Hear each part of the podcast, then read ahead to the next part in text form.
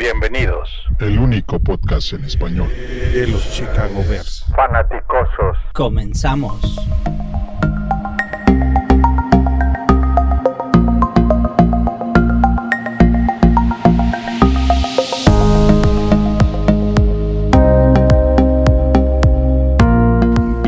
Bienvenidos, bienvenidos, bienvenidos a este episodio 81 de Los Fanaticosos, el primer y único podcast en español 100% dedicado a los Osos de Chicago, a los Chicago Bears. Hoy en la noche me acompañan José Antonio, buenas noches, ¿cómo estamos?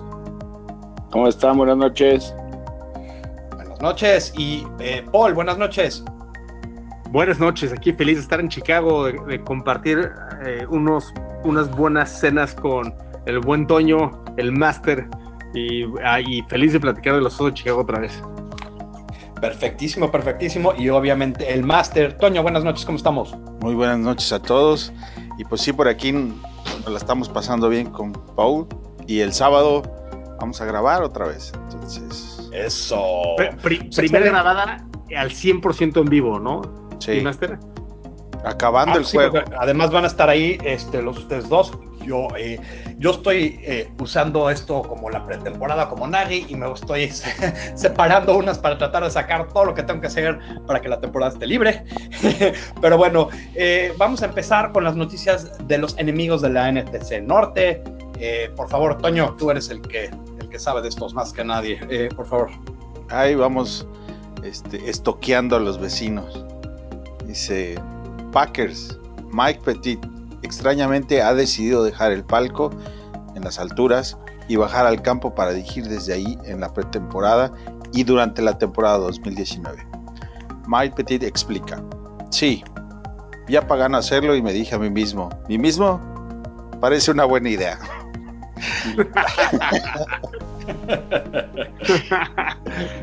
Pero qué copiones, ¿no? O sea, en fin, ahí está. Eh, White Runner, John Moon Moore, cuarta ronda del draft anterior, se vio involucrado en un accidente automovilístico en Green Bay. El jugador no sufrió ninguna lesión, pero atropelló una vaca del vecino y ahora se van a quedar sin leche toda la semana.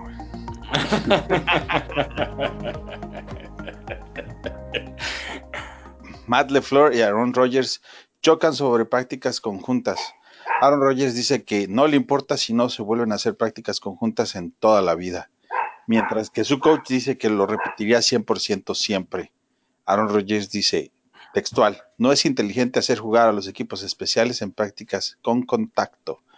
Otro choque ahí entre ellos, cada vez se pone mejor el asunto, ¿no? Uh -huh. Pues, pues Rodgers tiene más edad que la Fleur, ¿no? Entonces está interesante. Y, y experiencia. De hecho, entonces. Lions. White Runner, Don Troll Inman visitó a los Lions y parece que se va a quedar. Bueno, así de mal han de estar ellos. Que, pues tienen, a, tienen a Marvin Jones, a Mendola lesionados y el otro White Runner que trajeron, Jeremy Kurz, se rompió la pierna. Tres White Runners abajo. Entonces. Oye, Inman no veía el juego ni, ni, ni, ni, con nuestra peor profundidad de receptores. No, pero suena bien por ahí para un. Como y decía David, en Nueva Inglaterra cambiar. y no pudo ni durar el camp, que, no, que es raro. Para cambiarlo por un draft pick, así como decía David, ¿no? Ah, Dice, Watson destrozó a la secundaria de los Lions y parece que este va a ser el talón de Aquiles durante toda la temporada. El nuevo Yo creo que el talón de Aquiles de ellos va a ser jugar. Sí. Su nuevo, el nuevo grito de guerra de los Detroit Lions, dice, me pareció uh -huh. ver un lindo gatito. Sí. eh, Vikings. Uf. Mike Zimmerman se, dice que está por ahí haciendo el, el, showcase, como dicen, poniendo en la vitrina a la Quan Trottle. ¿Se acuerdan de él? Round. Sí, primera ronda, ¿no? 20, primera ronda. De él. Uh -huh. Sí, eh, ya no lo quieren, buscan cambiarlo por unas canicas y unas taparroscas conmemorativas de los 100 años de la NFL. Oye, qué curioso, porque justamente la, eh, creo que Tillen fue undrafted free agent justamente ese mismo año de sí. Treadwell, ¿no? Entonces, sí, sí. qué curioso como una primera ronda es un bust, pero la misma, al mismo momento agarraste un undrafted free agent que es una estrella en la liga, ¿no? O sea, la verdad, Lo que sea que aquí en Tillen a mí me parece un receptor extraordinario. No, me hubiera encantado que hubiera acabado en los Bears. ¿no? Sí. De acuerdo, de acuerdo. Muy bueno. Bueno, bueno, muy bien, muy bien. Y, y- y con, eh, con eso eh, tomamos, tomamos un paso más. Y ahora, perdón, discúlpenme, se me. Y empezamos de lleno con los temas de la semana. Eh, está, está haciendo lo correcto, Nagy, en sentar los titulares en la pretemporada, José Antonio. Pues mira, eh, en términos de Jedi, no me gusta pensar en absolutos. Eh, yo creo que todo tiene un lado positivo y todo tiene un lado negativo. El lado negativo es que pues no les da, no les das ritmo de juego, ¿no? Al final del día, a lo mejor muchos es lo que dicen que Trubisky necesita, necesita estar jugando. Por otro lado, la experiencia nos dice que el año pasado perdiste a Shaheen en la pretemporada, te lesionó Floyd en la pretemporada y fueron realmente las dos lesiones graves que tuvimos. Eh, eso le da la razón. También eh, empezamos a observar que esa es la tendencia en la liga. Entonces, eh, yo pienso que al final del día es lo correcto. Mejor te guardas las armas, prefieres darle juego a, a los que estás probando, que para ser honesto, este, se va a platicar más de esto más adelante, pero creo que realmente lugares libres para ocuparse en el equipo quedan como unos siete aproximadamente, muy pocos, muy pocos. Entonces, pues a lo mejor la tendencia debe ser quitar algunos juegos de pretemporada, ¿no? Eso es quizás lo que deberían de hacer. En los, Eh, ses- Bueno, porque no- ya, en no, los- ya no sirven. en los 60 jugaban seis juegos de te- pretemporada. No, y, y hay un rumor de lo que, que- que- que- que se está cocinando ahorita, que van a agregar dos partidos de playoffs y quieren quitar dos partidos de pretemporada. Ahora, se dijo que en varias reuniones de dueños, David, no se ha tocado ese tema. ¿eh? Entonces, Bueno, ¿quién el que, lo, el que lo dijo en la última junta fue este Jones, ¿no? el que era de Seattle y que ahora es en San Francisco, el cornerback. Oh, eh, Richard Sherman. Sherman. Richard Sherman. Entonces, eh, que dice que, que eso es lo único estratosférico que puede llegar a pasar. Bueno, vamos a ver, vamos a ser pacientes. Ahora me toca a mí eh, quién me gustó o qué me gustó del juego. La verdad es muy poco, muy, muy poco. Eh, muy, muy poco me gustó. Creo que eh, lo que nos dimos cuenta es que hay muchos hoyos en, el, en, en los suplentes, pero a mí me gustó eh, Doc.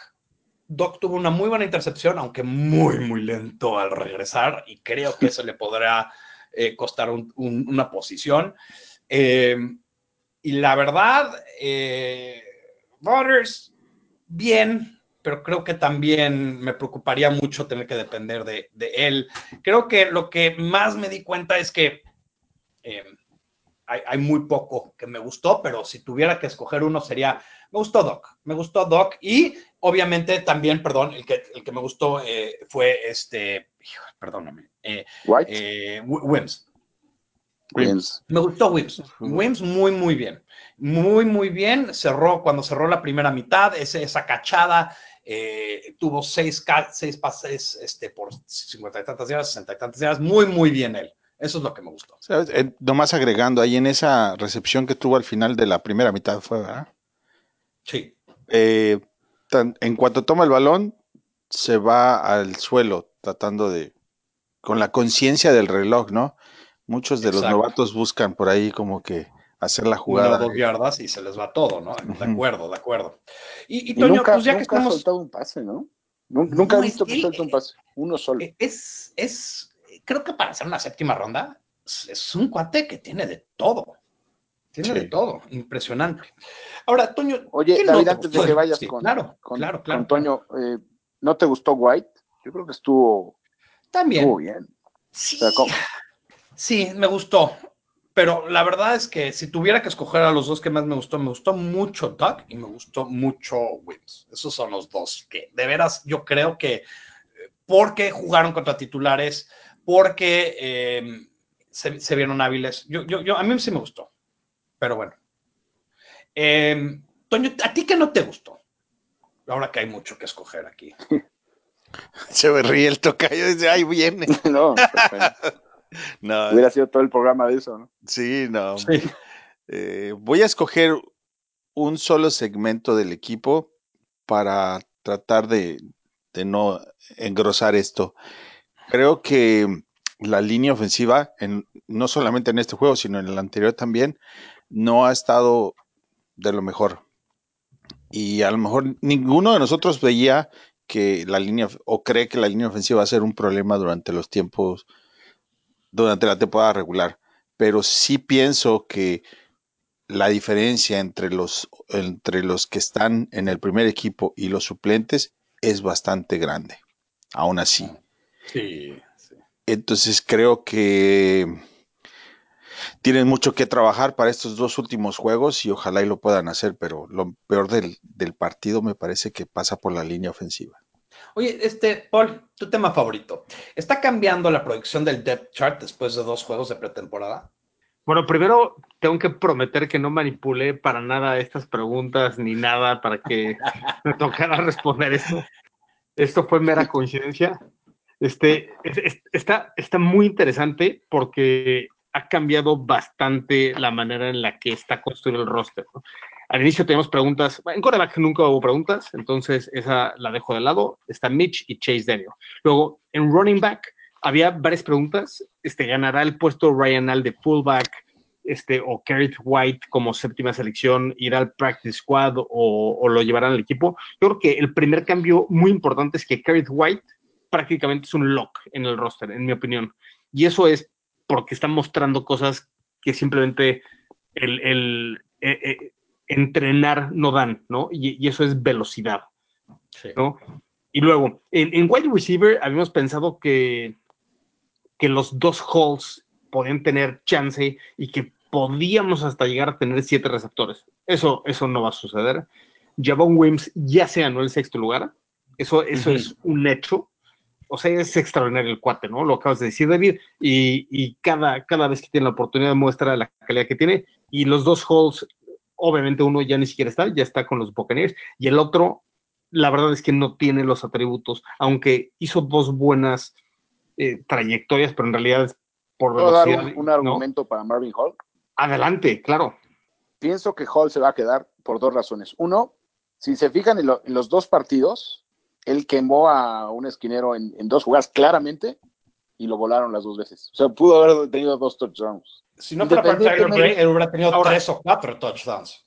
Ahora, el problema de eso es que es- él sería tu séptimo receptor. Entonces, meterías a- en jugadas de Sí, yo receptor. lo sé, pero, pero a lo que iba, no, realmente, realmente el, el argumento que yo te daría es el de los equipos especiales.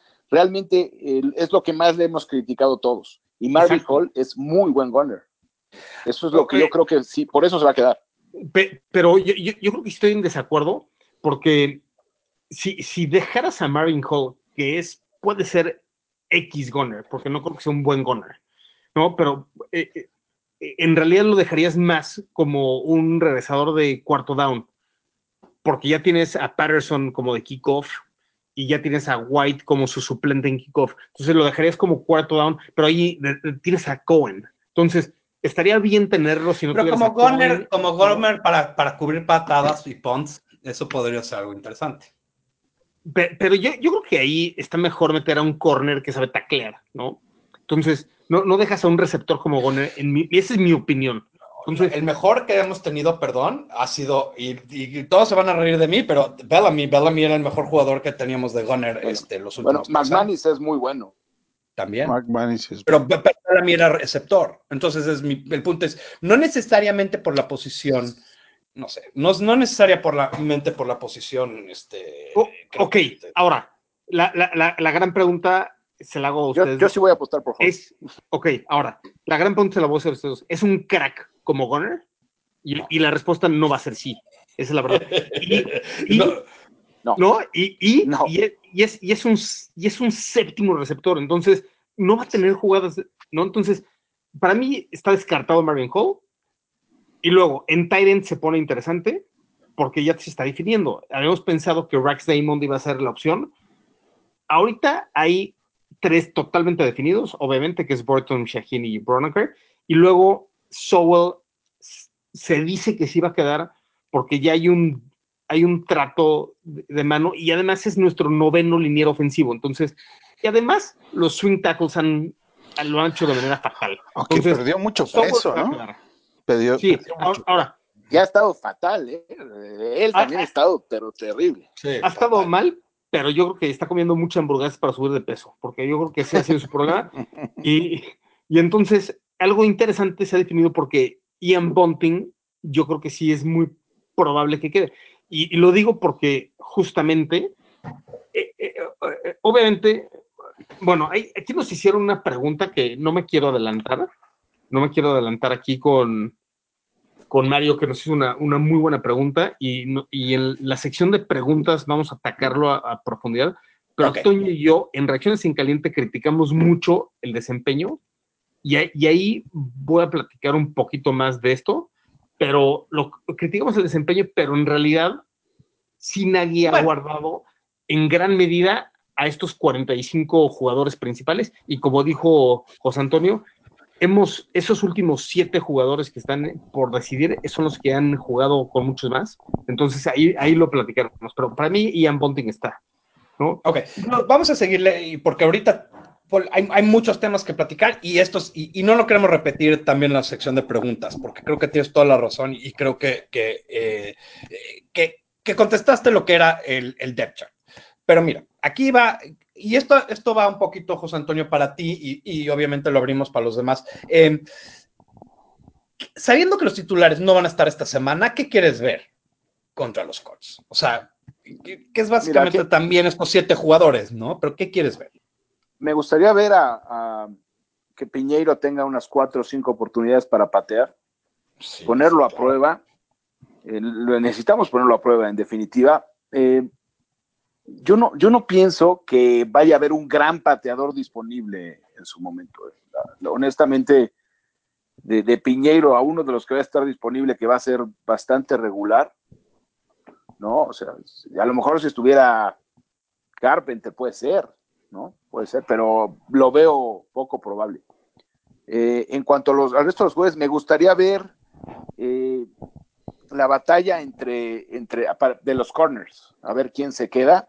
Franklin ha estado terrible, verdaderamente terrible, y, y yo creo que Doc ya debe estar por arriba del el depth chart. Ya no llegaste a eso, creo, ¿no? Paul? Pero, pero sí, este, creo que, creo que Doc ya debe estar arriba. Eh, los tackles, qué bárbaro, malísimos. Yo pienso que eh, ojalá que nos ¿se acuerdan cuando agarramos a Seaton que lo soltó, lo soltó sorpresivamente Green Bay y nosotros lo agarramos y qué buena qué buena eh, contratación, ¿no? Ojalá que algo así Sí. pase y haya algún tackle bueno por ahí que lo podamos agarrar porque Sowell es malísimo, perdón, pero es malísimo. Y Lucas, lo Uf. que sigue, ¿no? Es malísimo. Entonces, la verdad, sí hay, ahí sí hay muchísima diferencia entre los titulares y los reservas. En, en todas las líneas en donde veo realmente esa gran diferencia es eso. Y luego, Larsen es bastante regular, la verdad. Entonces, pues es interesante ver esas batallas, pero creo que más o menos están definidas. Y, y pues vamos a, vamos a ver, ¿no? A ver qué pasa. A lo mejor alguien nos sorprende, ojalá. Sí, lo, lo- lo que es un hecho es tienes toda la razón, José Antonio. Yo, yo creo que las primeras elecciones del siguiente draft van a estar justamente en la línea ofensiva. Totalmente de acuerdo. Bueno, y Bars, Bars creo que se queda definitivamente. Y hasta Sí. Musti, pero cuando menos en practice se queda. Pero los veo los más decentes. yo estoy de acuerdo con Paul porque si Kyle ya nomás le queda un año, ¿no? De contrato. Sí. Entonces por ahí Sí, igual tiempo, que no le tiempo sorprenda morir. que es el último, la última temporada que anda por acá. Sí, lástima, porque es un jugadorazo, pero y uno de mis favoritos, pero creo que tienes toda la razón que, que ya no le queda mucho más tiempo con los Bears, más por el precio que, que- que va a querer eh, a, su, a su edad. Eh, ahora, Paul, esta, esta va para ti. ¿Crees que, hablando de, y hablando de este tema, ¿no? ¿Crees que va a haber extensiones de contrato? Pace se conoce por hacer extensiones eh, durante, pues más o menos esta época. Este, está Floyd, Whitehair, eh, Roy Robertson Harris. ¿Crees que va a haber algo ahí? Yo, yo creo que sí, yo creo que va a estar muy activo. Tenemos 22 millones de, dólares en el cap y Floyd va a estar difícil porque Floyd va a querer mucho dinero. ¿no? Y si, si, si le pudiéramos dar un contrato de 15 millones, claro que se lo daría sin, sin problemas. Yo creo que va a haber movimiento con Whitehair y con Roy Robertson Harris. ¿no? Y ojalá con los 13 de algo. Yo creo que sí va a haber movimiento. Pero como platicamos la vez pasada, con Floyd quedan un par de años, ¿no? Ahorita No. tenemos dos años. Dos años. Todavía está verde el asunto, pero sí va a pedir mucho dinero. Especialmente creo que después de esta temporada.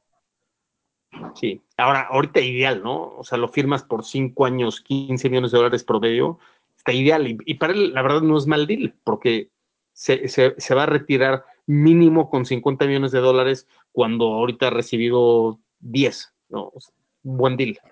Mm. Pero si se aguanta y, y lo y forza a que le hagas un tag. Pudiera tener 100, pudiera tener 100, pero es si no se lesiona y si, ¿no? Entonces yo, yo creo que sería un ganar-ganar 15 millones de dólares por año, 5 años.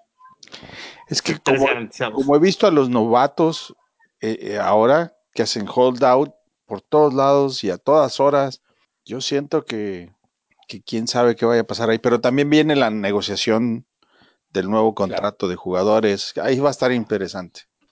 Es, es difícil, ¿no? Eh, eh, a veces firmar eh, extensiones sin tener claro los parámetros de lo que va a ser el nuevo contrato colectivo, ¿no? Sí. Y por eso cuando se acerca mucho a eso dicen, hijo, le va a seguir expandiéndose la, el salary cap, porque cada año con año se viene expandiendo. Es muy interesante esa plática para alguien un poco más inteligente que yo. algo algo súper interesante que de manera muy directa a los medios, Nagy dijo, en, en el equipo no hay divas, ¿no? Sí. O sea, y haciendo, haciendo referencia a Melvin Gordon, a... ¿Quién más está ahí? Siki. Abel. Abel también, ¿no? O sea, aquí no hay divas en este equipo, ¿no? Entonces, yo no sé quién define qué contrato se da, si el jugador o la gente. Pero lo que es un hecho es que, en mi opinión, los jugadores están comprando a Pace y están comprando a Nagy y se quieren quedar aquí con menos dinero para construir un equipo ganador. También es algo cierto, los equipos ganadores siempre atraen a jugadores. Sí. ¿Qué han hecho, ¿qué han hecho los que Patriots? por fin nos toca. Ahí, ahí está George Gordon en los Patriots. ¿Sí? Patriots así es, ¿no? Jala un Él, él porque dicen que, en- y, y también creo que legalizaron la marihuana en, Cali- en Massachusetts, entonces ahí por eso yo... Bueno, tienen que legalizar cosas mucho más duras bueno. para que se quede Gordon ahí. Eso. Bueno, eh, ahora preguntas. Esta es la sección que más me gusta a mí y, y- y muchas gracias a todos los que se toman el tiempo de hacernos unas preguntas. Vamos a empezar con Leo Clement. Leo eh, está con nosotros desde el principio. Excelentes preguntas como siempre. Y me dice, eh, me gustaría saber qué opinan de la situación del pateador. ¿Piñero es el elegido o Pace tiene un as bajo la manga? Y yo voy a tomar esta, pero siéntense libres en, en opinar. Pero yo siento que cortaron a Fry no porque Piñero estaba en la delantera, pero porque estaban seguros que Fry no, no iba, no, no valía la pena el equipo. Es más, yo De creo que acuerdo. ellos están tan poco convencidos por Piñero que le dijeron, vamos a quitar al otro que seguro no, y a ver si este puede, porque si no, nos vamos por cualquier otro. Eh, no hay as bajo la manga, o sea, no, no, no es como que, eh, no, no hay as bajo la manga, así de sencillo. Eh, No, no yo lo creo hay. que nada más, este, No, y, y yo mira, creo que Piñero tiene- le van a dar todas las chances, pero eh, ah, Paul tuvo un muy buen eh, dato en, en Twitter el otro día, nada más lo quería compartir, que era, eh, la, la- es una quinta ronda eh, condicional. Perdón, una, Séptima, séptima. discúlpeme, es una séptima ronda condicional después del quinto juego. Entonces le pueden dar cuatro juegos y si está bien, no hay bronca y si no lo cortan. Este, créeme que eso está atrás de la mente de, de Pace. No sé qué opinan ustedes. mira, aquí hay dos escenarios. Uno es que de Piñero y Fry no hay mucha diferencia. Si te vas a las estadísticas y los números, tienen muy, muy similares durante todo el preseason. Mm, No solamente lo que nosotros vimos en el campo, sino lo que no vimos dentro de los campos de entrenamiento. Entonces, si se Con- quedaron con Piñero, Perdón, sí. con una gran diferencia, La pierna. Bueno, A esa- a eso iba Sí. justamente. Si se quedan con Piñeiro es por el tema de la pierna. Pero mira, aquí piensa en esto. Tienen un experto, ¿no? En todo este tema de, de kickers y esto. Que de experto hayas quedado Piñeiro. O sea, e- eso es muy, muy difícil, ¿no?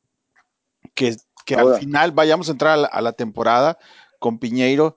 Imagínate lo que sucedería si falla una patada en el juego contra Green Bay. Arde Troya, literal. Aquí se, no, no quiero ni pensar lo que va a pasar. Oye, pero perdón, porque eso no va a suceder, porque la ofensa y la defensa no van a dejar que eso pase. No, Pero bueno, algo interesante no, es que Green Bay también tiene una, una, una competencia de, de pateadores. Entonces, y nosotros estamos tanto, tan atrás de- del waiver que vamos a, si queremos a alguien, vamos a tener que hacer un trade por, por Es él. correcto. Esa es la otra parte. Como dice David, tienes que soltar capital de draft y no tienes. Ustedes, ustedes investigaron un poco del, del background de Piñeiro, cómo llegó a la liga. Era Ve- Venía con una, o sea, él, él hasta se fue después de dos años de colegial porque creía que le iban a adaptar, o sea, potencial tiene. ¿eh? Yo, yo pienso que, híjole, es que es muy difícil el tema de los pateadores, Sí, pero nunca sabes. Nunca sabes. No, pero hay Es equipos muy que sí saben. Tienes razón, tienes razón, José Antonio. que sí saben. Sí, Baltimore sabe. Sí, también los Colts Es, es como, es, es, es raro, ¿no? Es un poco como el béisbol. O sea, de repente un jugador juega mal en las ligas menores, lo suben al equipo principal y por alguna razón empieza a meter jonrones y a jugar defensiva increíble. Aquí igual. O sea, ¿tú, tú eres alguien que bajo presión funcionas mejor o no. Y eso no lo sabes hasta que estás ahí. Entonces, eso me encanta lo que dijo David. Yo, yo creo que el deal que hizo Pace también fue un poco como, a ver, en caso que vaya a, a dar una séptima selección, por lo menos tener cuatro juegos que sí importen, por lo menos para ver si este cuate en los primeros cuatro juegos realmente fue una basura o realmente subió su nivel con la presión, porque eso también hace que te enfoques más si, si Mm. lo canalizas correctamente. Entonces, no, no sé, o sea, no sé, pero es una buena idea de Pace. La, la sensación es que el pateador es Piñeiro, pero nadie está a gusto, o la mayoría no está a gusto, y sienten que, que no es el, el mejor. Ahora, yo, yo creo que sí ya ganó, pues las primeras cuatro semanas va a estar ahí, ¿no? Sí, yo, yo Sí. creo que sí, yo creo que sí, Sí. Y, y- y, o sea, ¿cómo te traes ahorita a, a alguien tipo Sly, no? Parece extraordinario. A ver, los Panteras lo contrataron hace dos semanas. O sea, no, no es que estuviera en las miras de todo el mundo. O sea, ¿cómo te traes a él ganándole la competencia directo a, a Piñeiro sin haber pateado alguna sola ocasión para los Bears, no? O sea, en mi opinión, ya ganó Piñe- Piñeiro la competencia, pero para las primeras cuatro semanas y después sí pudieras contratar un Sly si es que no funciona, ¿no? No, ahí está, eso no queda duda, pues ya lo anunciaron. La duda es si es un upgrade sobre el que se fue. La- y la respuesta es sí, porque son No, iguales, no, pero eh. Eso no lo sabemos y vamos a ver qué va a pasar, pero ahí es donde yo tengo mis dudas al respecto, pero vamos a ver qué pasa. Es O sea, increíble bueno. cuánto tiempo hemos gastado desde la última patada del año hasta hoy platicando de kickers. Creo que en toda mi vida, si sumas todos los, lo- el- todo el tiempo que he gastado en mi vida, nunca, nunca he platicado más de kickers. Y la verdad, espero que, estos, que después de esta pretemporada sea lo último. Pero bueno, eh, sí, sí, los kickers nada más se notan cuando fallan, ¿no? Entonces aquí es, es donde se han Sí. notado más. David, ¿vas a cambiar de opinión cu- cuando Piñeiro dé la patada para ganar el Super Bowl? Bueno, Bueno, también puede ser. Yo no creo, porque creo que vamos a ganar por blowout, por, por, por golpiza.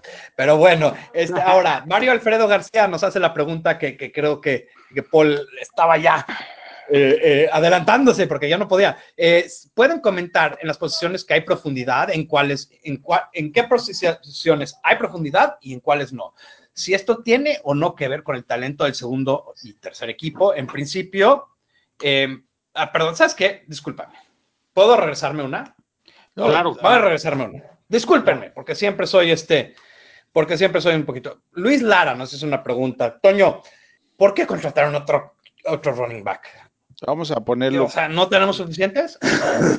No, bueno, eh, eh, yo creo que tiene que ver con lo que comentaba Paul, eh, de equipos especiales y de que tenemos muchos wide runners y necesitas a alguien que sea rápido y que pueda jugar mucho mejor en equipos especiales. Regularmente los running backs te permiten tener más profundidad en, en, en la posición estando en equipos especiales. Este muchacho viene también de Kansas City. Eh, también Claro. tienen buen, buen ojo para ese asunto. Entonces, eh, si no se queda en equipos especiales, va a Practice Squad. Pero pues es otro, un drafted free agent. Por ahí puedes. Oye, Toño, te puedo hacer una pregunta. Quiero hacerte una, una pregunta de, de seguimiento a esto. ¿Tú no crees que esto tiene que ver con, con, no sé, el hecho de que un jugador como White le fue muy bien, como, como bien dijo eh, tu tocayo. Y que ahora dice, no lo quiero arriesgar. No, y la otra parte y no quiero y no quiero darle a Nal tampoco porque él igual y también puede llegar a ser el equipo, entonces voy a contratar a otro jugador nada más para quitarle juego a, estos dos para que no se lastimen. Para que tengas a alguien para los dos últimos juegos de pretemporada, absolutamente. Y aún así mm. lo puedes meter al practice squad si te gusta. Claro. Y, es ganar, ganar en, todas las, eh, de cualquier sentido. Ahí Pace se ve, se ve bastante hábil, ¿no? Porque tan pronto soltó a Fry, fue y se lo trajo. Sí, sí, sí, se, que, se notaba que ya lo tenían entre ojos. Ok, ahora. ya la que me ando saltando preguntas todo el tiempo. Mario Alfredo García dice: ¿Pueden comentar en qué posiciones hay profundidad y cuáles no? Y si esto tiene que ver con el talento del segundo y tercer equipo. En principio, había profundidad, excepto en la línea ofensiva, tight ends, linebackers internos, cornerbacks, safeties, cornerbacks y kickers. ¿O estoy mal? Entonces, en casi todo no hay profundidad. Y por ende, es muy malo el segundo y tercer equipo. ¿O estoy confundiendo peras con manzanas? Ojalá puedan explicar esto. Muy, muy buena pregunta. Paul, eh, ¿quieres atacar esto? sí, a ver, primero, para ganar el Super Bowl tienes que tener un roster completo de 53 jugadores. Y, la, y nosotros hemos estado muy emocionados todo el off-season porque pensamos que sí lo tenemos. Entonces, mm. número, número uno, ahorita voy a confirmar que creo que sí tenemos un roster de 53 para poder ganar el Super Bowl. Ahora, mm. dicho esto, los que escucharon reacción en caliente después del partido de los gigantes, Toño y yo fuimos muy críticos con todo el equipo y yo creo que se lo merecían. Ahora, de la misma manera voy a hacer sensato y voy a decir, la verdad es que según jugadores de segundo equipo jugaron pocos. O sea, por ejemplo, Alex Bars, que claramente segundo equipo jugó tres jugadas. Varios jugadores de segundo equipo tipo Bronecker jugó igual dos jugadas. Receptores, Wims fue el único que realmente jugó, pero no jugó ni Patterson, que acaba siendo segundo equipo, ni Cohen, que acaba siendo segundo equipo, obviamente, etcétera. Entonces, en, mi opinión, sí, sí fuimos duros pensando en que el segundo equipo está muy mal. Creo que tenemos grandes jugadores de segundo equipo que han descansado. Shaheen es uno de ellos. Y depende a quién considere si a Burton o a Shaheen como titular, pero ambos descansaron de todas maneras. Y, entonces, donde sí viene la, gran pregunta de, de, Mario, donde estoy totalmente de acuerdo, es línea ofensiva y, y profundos, ¿no? Y coreback. Y, tal vez, tal vez metería, bueno, más o menos. Toma, pero, toma en cuenta que estás jodido si se, si en, coreback se lastima tu titular, estás jodido el equipo que sea. ¿no? Ahí está los Denver cuenta también que jugaste contra el Super Bowl por, gracias a un pero esa es la, regla que prueba la, la que prueba también águilas, también las águilas. Toma en cuenta también que jugaste contra Nueva Inglaterra con, Garapolo jugó bastantes juegos sin Brady y llegaron al sí, No, no, bastantes juegos. Lo, que, lo, que dice José Antonio es cierto, ¿no? O sea, bueno, otro aparte de Garópolo. Nueva Inglaterra tuvo cinco juegos. ¿Cuántos juegos tuvo castigado Tom Brady? Pero fue Brissett los, los que ganó mucho. Él creo que jugó dos juegos. que son quarterbacks backups. No es cuál fue, es backups. Entonces, regresando a la pregunta es, ¿sí tiene razón José Antonio? acabamos jugando una combinación de nuestro segundo y tercer equipo contra el primer equipo de gigantes, quitando a Saquon Barkley y a Shepard, ¿no? Básicamente. Mm. Entonces, entonces tal vez sí fuimos, tal vez sí fuimos duros. Ahora, la realidad es que corner sí está difícil saliéndote de Fuller y a Mukamara y Screen. Y esto es porque realmente Duke Shelley ha jugado mal. Eh, hay que ser sinceros. Kevin Tolliver no hemos visto todavía nada en este offseason. Yo, yo creo que se va a quedar, pero tenemos grandes esperanzas de Franklin y la verdad hasta ahorita ah, no ha ah, dado mucho. Como decía, son undrafted free agents. Todos los que los, tres que mencionaste. Eh, eso también tiene que ver. Claro, o sea, y, aquí regresamos a la estrategia de Pace. ¿A, qué le dedicas tus recursos? ¿A obtener a un Mac y, y, a, ¿no? O, o, a draftear jugadores de cuarta, quinta ronda. O sea, los trade-ups por Floyd y por Trubisky en su momento, nos quitaron elecciones. Entonces, yo creo que todo es válido. Pero porque, es me, pregunto algo, ¿dónde, ¿dónde está Denmark? No, eh, increíble. lo platicamos podcast anterior, increíble que no, no aparezca, ¿no? Está lastimado, no sabemos. Tienes toda la razón. A- a ver, Hay muchos jugadores que platicamos al principio de la temporada, ¿no? Que, que pensábamos que iban a ser los que iban a tomar la batuta y casi ni uno ha, ha- ha quedado bien. Barr siendo la excepción. Pero, por ejemplo, hablamos de Denmark, nada. Hablamos de Dax, nada. Habla, o sea, nada. Estamos un nada sobre nada, ¿no? Ah, ahora, de- siendo, siendo fair, sí, sí podemos decir que, que tenemos un, un segundo equipo interesante. O sea, por ejemplo, Dion Bush no jugó. Y no jugó porque creemos que por fin ya dio el brinco. Sí. O sea, se esperaban cosas importantes de, de Bush, que fue uno de los principales este, recruits de colegial de Miami, que era una gran universidad en, su- en- en ese momento, y, y apenas ahorita está dando el brinco, ¿no? Entonces, sí hay buenos jugadores de segundo equipo, pero en tercer equipo estamos fatal. Pierre yo también- tampoco jugó. Pierre No. Luis está lastimado. ¿Sabes? Pierre Luis puede perder su, su, su Sí. puesto, que en mi opinión ya lo tenía ganado, por no jugar y porque está lastimado. Pues porque no tiene la habilidad más importante, que es la disponibilidad, ¿no? Pero ahora, yo también quiero agregar algo aquí nada más al final, porque creo que, que, que sí vale la pena recalcarlo. En todos los equipos de la NFL, la diferencia entre el primer equipo y el segundo equipo es enorme, enorme, enorme, enorme. Inclusive lo vimos ahorita con el partido de los Giants. Entonces, no nada más porque Giants son malísimos, siguen siendo... Eli Manning ganó dos Super Bowls, o sea, y, y Nos nosotros no jugamos con nadie. Exacto, o sea, él, yo nada más quiero que, que no hay, no sobre reaccionamos porque nuestros dos se ven ridículos ante los unos de, de, de- de los Giants, porque creo que hay muy pocos equipos cuyos dos le van a ganar al equipo número uno. Yo no he visto ni uno. Eh, o sea, de veras, yo ahí sí creo que, que está cañón. Pues, Pero bueno, Yo creo que el segundo equipo siempre empuja. La parte del segundo equipo es tu desarrollo de jugadores. Sí, Sí, y los pero tercer son- equipo empuja el segundo. O sea, Es tienes que tener un equipo más completo. Pero hubo No lo muchos, o sea, no nada más fueron, no nada más fueron 22 jugadores que no jugaron, fueron como 26. Entonces, no nada más fueron tus mejores titulares, no, sino pero también no tus mejores reservas. de esos. de- O sea, yo, Fueron yo creo que 26, fueron fueron 35. co- Fueron correcto. 35 que no jugaron. Tú puedes tomar tu- tus 40 jugadores, ¿sí? Pero ya tienes un 10 en Practice Squad y, y los otros 15 que te quedan de, de los 40. Sí. Entre esos tienes que armar la parte que te va a soportar en caso de que haya lesiones, que son inevitables. Y eso es lo que va a hacer que un, que un equipo sea mejor que otro. A la hora de playoffs, eso es lo que cuenta. no, no solamente eso, muchas cosas, pero es una parte muy importante. Ahora, yo, yo puedo hacer, quiero hacer nada más una preguntita a, a la única persona aquí que, que- que físicamente ha armado un roster, que es José Antonio. Y- y te quería preguntar a ti, José Antonio, este, nada más rápido. eh, ¿Tú cómo ves esto?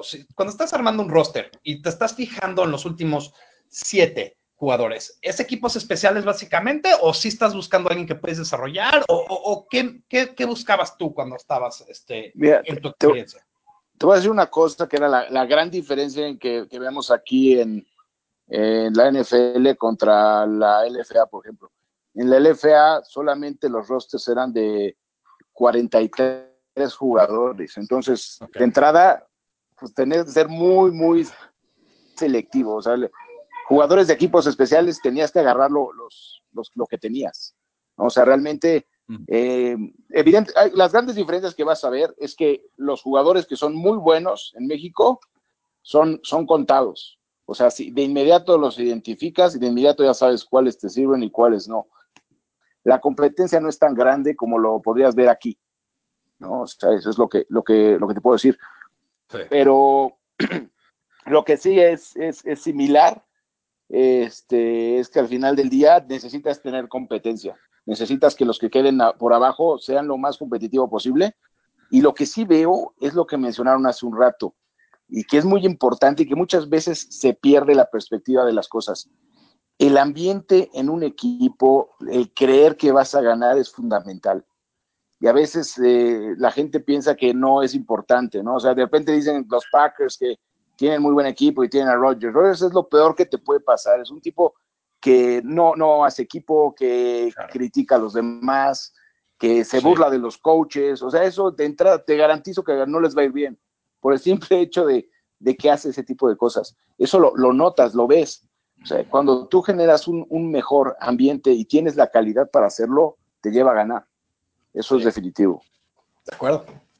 Ok, pues muy buena, muy buena plática ahí. Eh, ahora, Sergio García Cestero nos dice, ¿qué es lo más loco que, que han escuchado de estos Bears? Yo acabo de ir una perversión de la NFC Norte que nos pone cuartos. ¿A quién, a quién o qué periodista medio web especializada tienen más ganas de callarle la boca? José Antonio, vamos a empezar contigo.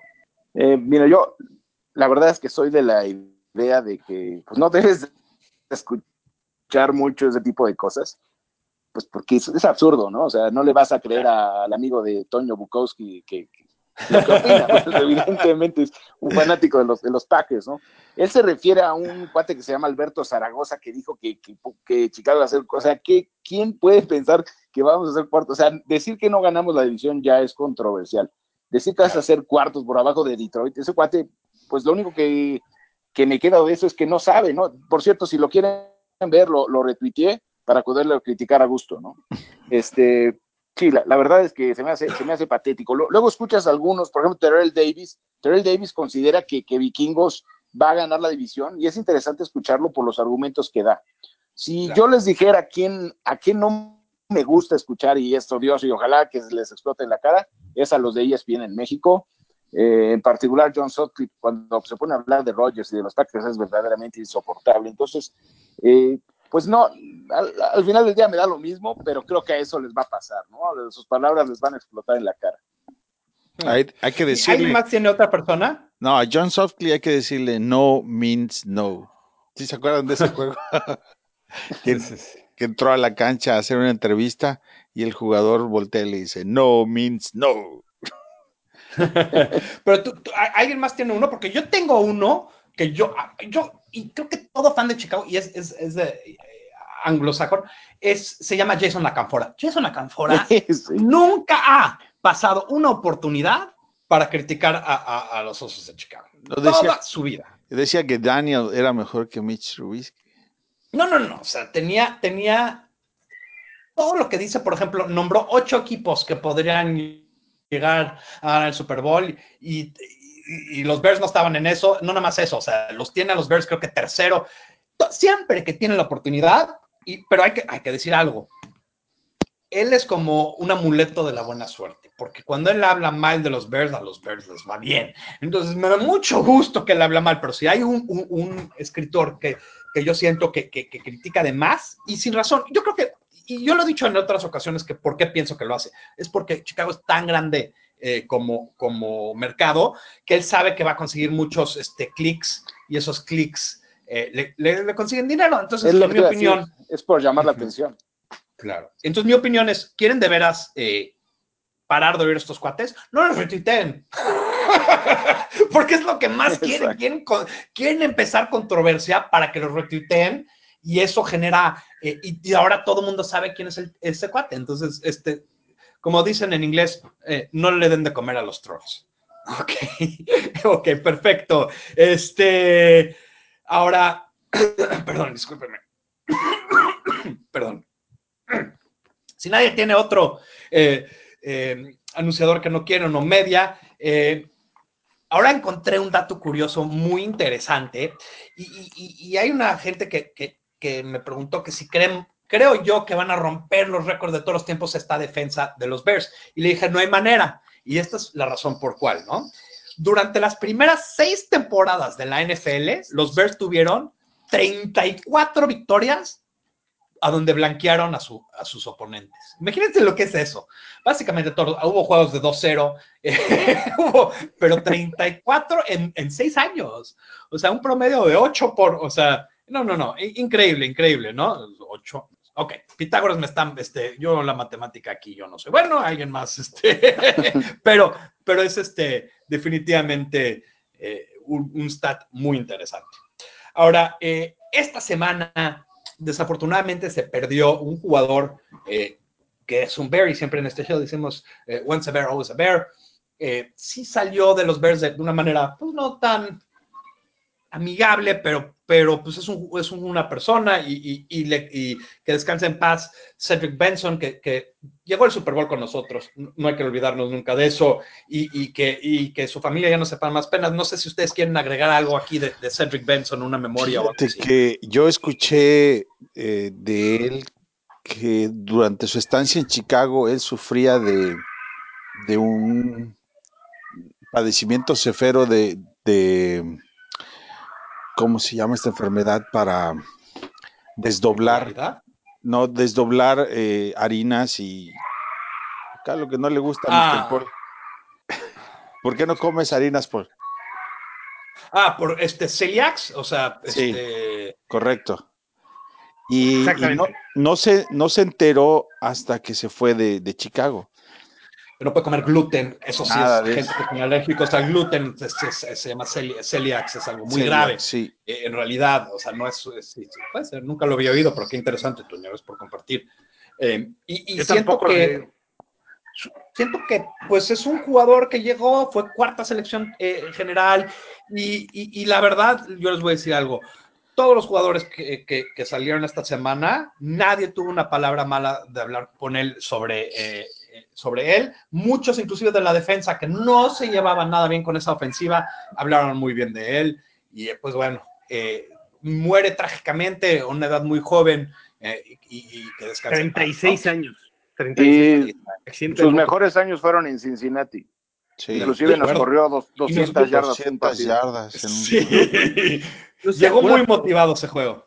Se, se esperaba demasiado de él, ¿no? Al final del día, cuarta selección global. O sea, a- Sí. se esperaba que estuviera a la altura de Walter Payton. Era, era No, otra época también a donde la gente, sí, de acuerdo, y teníamos a Thomas Jones, entonces Teníamos a Thomas una Jones. pérdida de pick. Eh, fue, fue, fue, no fue la, no fue solamente su culpa, porque sí, sí, obviamente todos compartieron la culpa, pero no hay que olvidar que llegó a un Super Bowl. Ok, No me perfecto. quiero Bueno, acordar de su actuación ese día, pero no, Pero no, bueno, ya. sí, exacto. Hablemos cosas Pero- buenas, que ya no está. Hablemos de cosas buenas. Bueno, y, y con eso vamos a darle eh, mate a este episodio, pero no sin antes compartir nuestros handles de Twitter para que la gente pueda interactuar con nosotros. Este, José Antonio, ¿cuál es tu handle de Twitter para que la gente pueda interactuar contigo? arroba JA10F. 10 con letra. Perfecto, perfectísimo, perfectísimo. Eh, Paul, ¿cuál es tu handle de Twitter? Arroba osos Chicago, ahí lo espero. Perfecto, y buena suerte en el, en el triatlón, mi, mi Paul, eh, que, que está en Chicago ahorita. Eh, Sí, que- padrísimo. creo que Toño te, iba- te iba a felicitar y creo que me la adelanté sin querer. Veo la cara No, de decepción. Está bien. No, no, Ade- Lo, lo dije y No, nada más vi una cara de enojado. no, estaba pensando en que hay que aclarar que los de Fantasy, los que ya están adentro, los que anunciamos sí están adentro, porque como que hubo así un poquito de confusión. Y Sí, de acuerdo. yo quería decir que nadie más dijo nada, entonces a lo mejor ya no quieren jugar. A mí me han llegado dos mensajes en privado y yo les dije que estén a las vivas porque estamos haciendo trivia y, y aquí va a haber una trivia también, ¿no, Toño? Pero no sé, tú, bueno, Toño, Toño va a manejar eso, pero sí hay espacios abiertos, nada más para que sean, sepan. Y la Ya gente que me ha contactado, Ya, ya hay muy poquitos, ya nada más quedan como unos cuatro espacios. Entonces, si les interesa, pues. la- cuatro la- espacios son cuatro espacios, pero tienen que contestar la trivia y tienen que. eh, eh, Isma, el que me preguntó que fue segundo lugar el año pasado, eh, eso no garantiza lugar en este año, hay que contestar la trivia. bueno, eh, Toño, antes de que se me olvide, handle de Twitter, Arroba IM Contreras. Arroba IM Contreras, y el mío es arroba eh, BearsMexi, pero me pueden encontrar como Bears en español. Acuérdense que ta- también estamos tuiteando y retuiteando de todos en eh, arroba fanaticososcom. Ta- también eh, no se les olvide checar nuestra página de Facebook, fanaticosos, eh, facebook.com guion, guion, eh, fanaticosos. Eh, y nos vamos, como siempre nos vamos, con la frase que todo Bear ama. Bear down, Chicago Bears.